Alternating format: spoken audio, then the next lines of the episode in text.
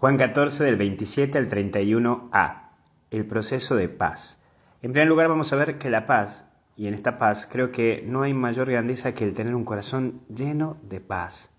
Es por ello que toda la celebración de misa y de, todo, de toda celebración litúrgica gira en torno a ello, a la paz. Tener un Jesús en tu corazón que te llena de paz. Y hoy más que nunca vos y yo tenemos que tener paz. Pero paz significa convicción, significa seguridad, también significa esperanza. Fíjate si hoy tenés esos tres ingredientes que marcan en tu vida. Pero hay un segundo eje, no se inquieten ni teman.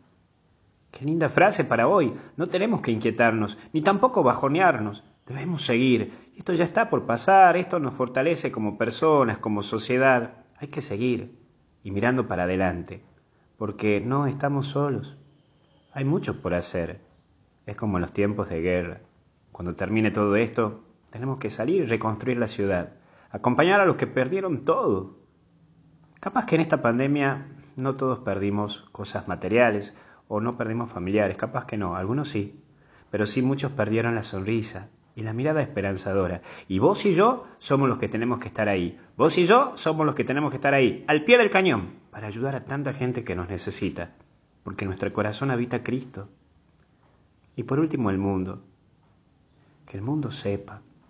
Es saber que nosotros somos personas que hacemos las cosas por amor, le ponemos ganas, le ponemos fuerza, la peleamos a la vida porque amamos vivir y queremos seguir adelante y queremos seguir como sea. Tenemos esa fuerza interior para dar vuelta a la página y aprender de nuestros errores, pues ya dejan de ser errores y se convierten en experiencias de vida. Vos y yo tenemos mucho por dar. Que Dios te bendiga y te acompañe en el nombre del Padre, del Hijo y del Espíritu Santo. Y hasta el cielo no paramos. Que Dios te bendiga y nos vemos en misa de once.